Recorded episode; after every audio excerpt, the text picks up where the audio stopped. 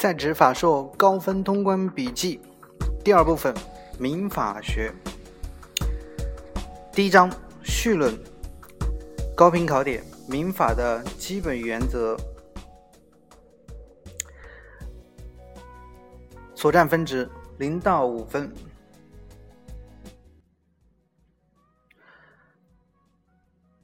本章共分三节，第一节民法概述，第二节。民法的调整对象，第三，民法的基本原则。先来看第一节，民法的概念和特征。民法是指调整平等主体的自然人、法人、其他组织之间的财产关系和人身关系的法律规范的总称。民法的特征一。调整地位平等的法律关系主体之间的关系，关键词地位平等。第二，调整内容为财产关系和人身关系，关键词财产、人身。第三，民法所调整的财产关系和人身关系是与一定社的市市场经济关系相适应的，是调整市场经济关系的最基本的法律规则。关键词：市场经济。民法的渊源。民法的法律渊源指民事法律规范记忆表现的形式，体现为各个国家机关根据其权限范围所制定的规范性文件以及相关习惯、法理、判例等。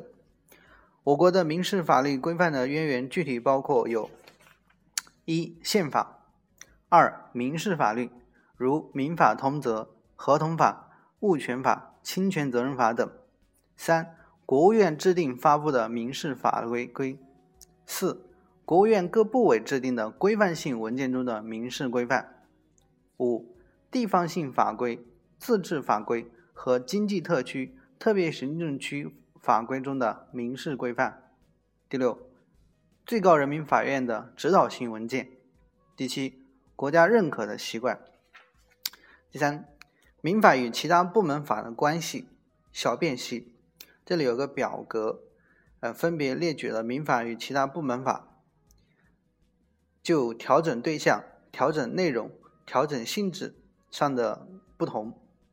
我们先来看民法，民法。调整的对象是平等法律关系主体，调整的内容是财产关系、人身关系。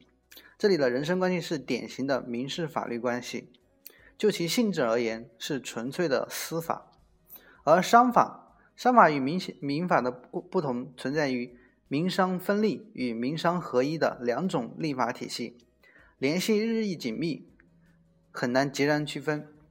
商法的调整对象。是平等的法律关系主体，调整的内容是财产关系，这里特别是括号的是商事法律关系。就其性质而言，整体而言是属于司法。经济法，经济法调整的对象是不平等的（括号纵向）的法律关系主体，调整的内容是经济管理关系。就其性质而言，整体是属于公法。行政法，行政法的调整对象是不平等的法律关系主体，这里指的是国家与个人。调整的内容是行政法律关系，就其性质而言是典型的公法。劳动法，劳动者指与用人单位之间关系未做专门规定的，可以参照民法的有关规定。就其就其调整的对象而言，是平等的法律关系与隶属性的法律关系；而调整的内容是劳动法律关系。就其性质而言，有较多的强制性规范，有公法的性质。社会法与民法的关系，这里主要讲它性质上的不同。社会法有公法的性质，有较多的强行法。以上是民法与其他部门法的辨析。需要稍微提到的一点就是经济法，它是用于克服市场经济固有弱点的宏观调控的手段之一。再来看第四，民法的解释。民法的解释包括对法律行为的解释和对民事法律规范本身的解释。狭义的民法解释仅指后者。需要解释的原因有三：一、存在于对法律本文本从不同角度出发，得出不同理解结论的可能；二、社会的不断发展导致法律关系日益纷繁复杂。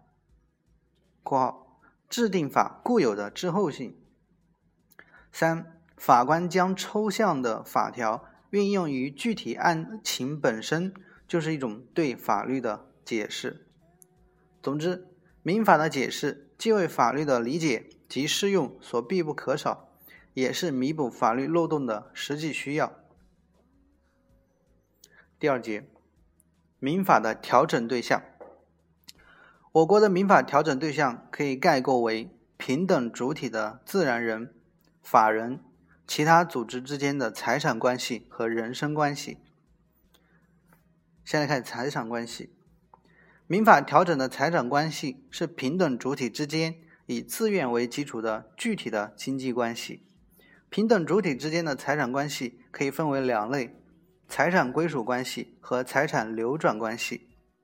财产归属关系。主要是财产所有关系，表述的是财产归何人控制的状态；财产流转关系反映的是商品交换中的财产关系，表述财产在交易中及财产因买卖、租赁、借贷、承揽等行为而发生的转移状态、移转状态。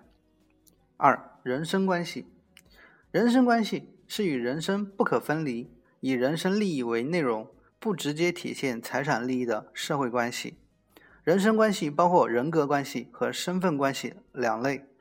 人格关系是基于人格利益而发生的社会关系，身份关系是以特定身份利益为内容的社会关系，如配偶关系、父母子女关系等。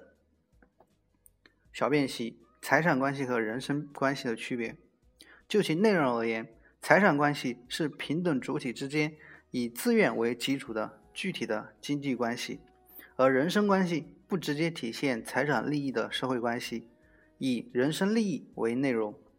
就其分类而言，财产关系是财产归属关系和财产流转关系，而人身关系是人格关系和身份关系两类。举例，财产关系是指财产所有关系。买卖关系、租赁关系、借贷关系、承揽关系等，而人身关系，举例是父母子女关系、配偶关系等。第三节，民法的基本原则。民法的原则可以分为两类，一类是对民法内容有普遍约束力的原则，是指指导民事立法、民事审判。和民事活动的基本准则，如平等、自愿等原则；另一类是适用于特定民事法律关系的原则，如公平、诚信、禁止权利滥用等原则。先来看平等原则。所谓平等原则，是指在民事活动中，一切当事人法律地位平等，任何一方不得把自己的意志强加给对方。平等原则在现行法的根据，首先是民法通则第三条，当事人在民事活动中的地位平等；其次是合同法第三条，合同当事人的法律地位平等，一方不得把自己的意志强加给另一方。第二，自愿原则，民法通则第四条规定，民事活动应当遵循自愿原则，自愿原则。也是由民法调整的社会关系的性质决定的。我国学者通说认为，民法规范应体现当事人意思自治，对平等主体的财产关系和人身关系，国家不应过多干预，这样符合社会主义市场经济规律的要求，也是社会主义民主在民事法律关系中的体现。第三，公平原则。民法通则规定，民事活动应当遵循公平原则。公平原则的含义包括三点：第一点，民法在规范民事主体的权利、义务与责任承担上体现公平原则，兼顾各方当事人的利益；二，民法调整的主要是商品经济关系，公平原则主要作为商品交换关系法律形式的合同关系的要求。当事人在订立合同时，应本着公平原则确定相互的权利与义务，这就是通常所说的买卖公平、公平交易。第三点，法院在处理民事案件时，法律有明确规定的，按照规定处理；在法无具体规定或规定不明确，当事人也无约定或在情势变更的情况下，法官应依公平原则作出裁决。第四，诚实信用原则。诚实信用原则简称诚信原则。这一原则要求民事活动的当事人在行使权利和履行义务时，应当遵循诚实信用的道德准则。诚信原则在现行法的根据，首先是《民法通则》第四条，民事活动应当遵循诚实信用原则；其次是《合同法》第六条。当事人行使权利、履行义务，应当遵循诚实信用原则。此外，《消费者权益保护法》第四条也规定，经营者与消费者进行交易，应当遵循诚实信用的原则。第五，禁止权利滥用原则。所谓禁止权利滥用原则，是指一切民事权利的行使不得超过其正当界限，行使权利超过其正当界限。则构成权利滥用，应承担侵权责任。禁止权利滥用原则在现行法上的根据是宪法第五十一条：中华人民共和国国民公民在行使自由和权利的时候，不得损害国家的、社会的、集体的利益和其他公民的合法的自由和权利。作为宪法的一项基本原则，禁止权利滥用。当然也是民法中的一项基本原则。按照这一原则，公民在行使民事权利时，均负有不得超过其正当界限及不得滥用其权利的义务。违反这一义务即构成权利滥用，应承担损害赔偿责任。综上所述，也就是民法的基本原则是平等原则、自愿原则、公平原则。诚实信用原则、禁止权利滥用原则，还有最后一条公序良俗原则。这里有个辨析的表格，就是民法各基本原则的含义。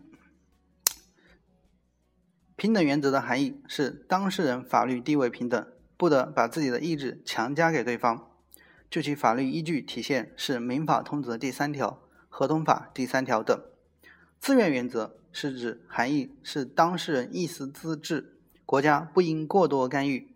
法律依据体现是《民法通则》第四条等。公平原则的含义有三点：一、民事立法要兼顾各方当事人的利益；二、当事人从事具体法律关系时，公平地确定双方权利义务；三、民事诉讼案中案件中无明确法律依据时，可依公平原则进行裁判。诚信时。诚实信用原则含义要求民事活动中的当事人在行使权利和履行义务时，应当遵循诚实信用的道德准则。其法律依据是《民法通则》第四条、《合同法》第六条、《消费者权益保护法》第四条等。禁止权利滥用原则含义是一切民事权利的行使不得超过其正当界限，否则应承担侵权责任。其法律依据是宪法第五十一条，还有一个公序良俗原则，含义是民事活动要遵守社会公德，不得损害社会公共利益，扰乱公共秩序。其法律依据是民法通则第七条。本章结束。